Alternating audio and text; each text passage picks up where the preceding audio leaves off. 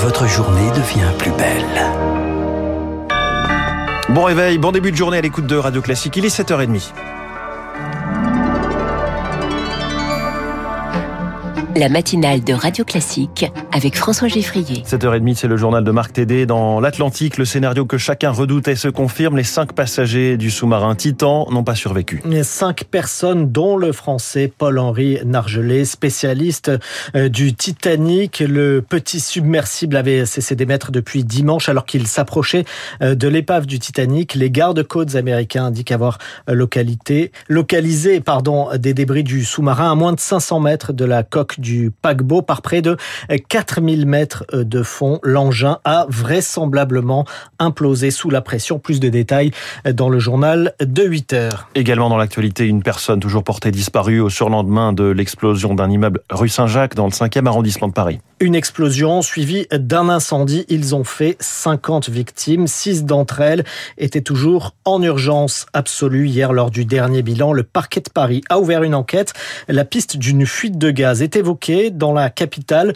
500 000 foyers sont fournis au gaz, un réseau vétuste et complexe. Lauriane Tout-le-Monde. 2000 km de tuyauterie de gaz sillonne Paris, un réseau qui date de la fin du 19e siècle. Sa rénovation est longue et coûteuse, environ 40 km par an pour près de 50 millions d'euros selon GRDF. Depuis 1990, la moitié du réseau a été rénové, dit la mairie de Paris. Le reste serait donc encore vétuste, mais où exactement? Impossible à savoir, regrette Vincent Baladi, délégué LR à la sécurité dans le 8e arrondissement et membre de la commission supérieure de contrôle du gaz. Les risques sont tellement importants. Nous, c'est une angoisse qu'on sait. Hein.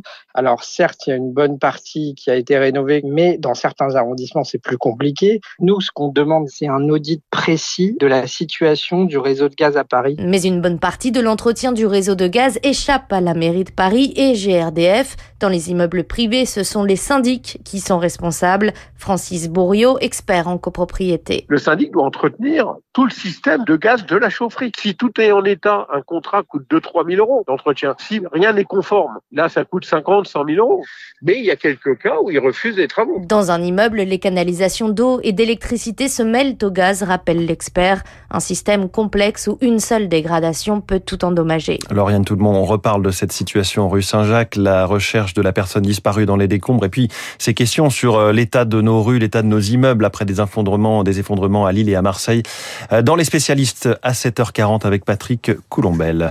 Payez plus cher votre billet d'avion pour agir euh, en votre nom pour le climat, c'est ce que proposent désormais certaines compagnies aériennes. Oui, planter un arbre, investir dans les énergies renouvelables ou encore acheter du carburant vert autant de pratiques commerciales trompeuses, dénoncent 22 associations européennes de défense des consommateurs. Elles portent plainte collectivement auprès de la Commission européenne contre 17 compagnies aériennes, dont Air France, Ryanair ou Vueling. Les précisions de Zoé Pallier. Pour un vol Paris-New York à 1000 euros, une compagnie aérienne propose aux clients de payer jusqu'à 600 euros de supplément. En échange, elle promet d'acheter du carburant durable, moins polluant, une pratique trompeuse selon Marie-Amandine Stevenin, présidente de l'UFC Que Choisir. Cet argent ne va pas avoir d'impact sur les émissions de gaz à effet de serre produites par le trajet en question. Donc on fait croire au consommateur que finalement son voyage serait neutre alors que c'est faux et donc on ne permet pas au consommateur de faire un vrai choix pertinent vers des modes de mobilité réellement respectueux de la planète. Car aujourd'hui, la part de carburant vert dans le kérosène utilisé par les avions dépasse rarement les 2%. Gilles Dufran de l'ONG Carbon Market Watch. Même si tout le monde payait des centaines d'euros en plus pour utiliser des carburants verts, ce qui n'est pas le cas aujourd'hui, mais admettons, il y aurait tout simplement pas l'offre suffisante en carburant vert. Donc ça donne un peu une image euh, fausse de l'état d'avancement de la technologie et des opportunités de décarbonation du secteur aérien qui sont aujourd'hui encore extrêmement limitées. Les associations de défense des consommateurs demandent le remboursement des clients et la mise en place d'un cadre juridique plus clair autour de ces nouvelles pratiques. Il est 7h35, nous serons demain à 400 jours des Jeux Olympiques de Paris. C'est aujourd'hui que les organisateurs de ces Jeux dévoilent le parcours officiel de la flamme olympique. Et on sait pour le moment qu'elle arrivera en France par Marseille. Elle traversera ensuite 65 départements ou territoires d'outre-mer.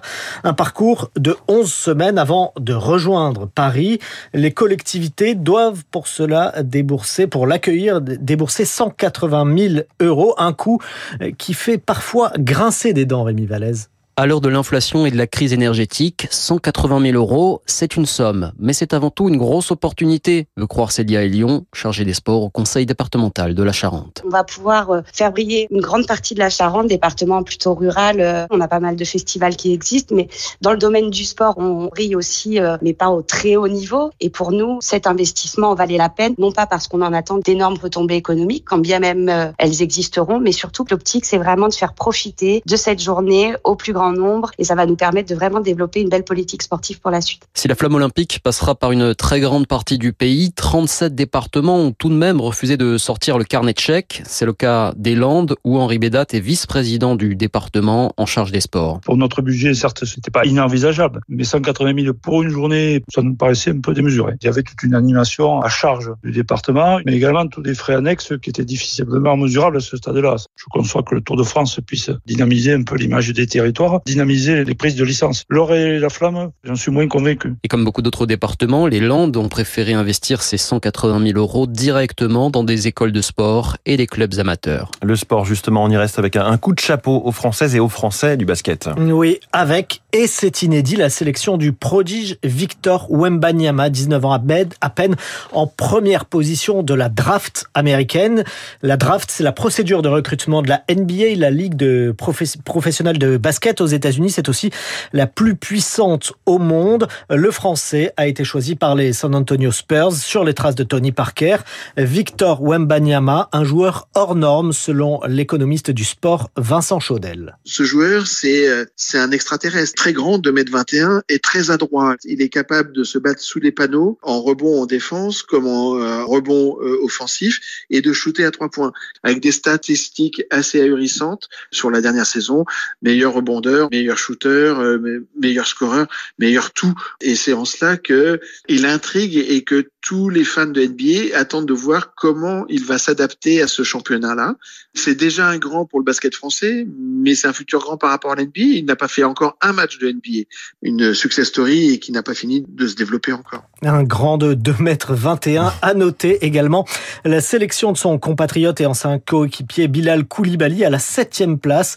Il jouera lui à Washington. Et puis, je vous le disais, chez les femmes, l'équipe de France de basket donc s'est qualifiée pour les demi-finales de l'Euro 2020 en s'imposant hier contre le Monténégro 90 à 46. Les basketteuses françaises affronteront la Belgique demain en demi-finale. Merci beaucoup. C'était le journal de 7h30 signé Marc Tédé. Il est 7h38. Une personne toujours portée disparue après l'explosion de la rue Saint-Jacques à Paris. Les spécialistes dans quelques secondes avec Patrick Coulombel, cofondateur des architectes de l'urgence.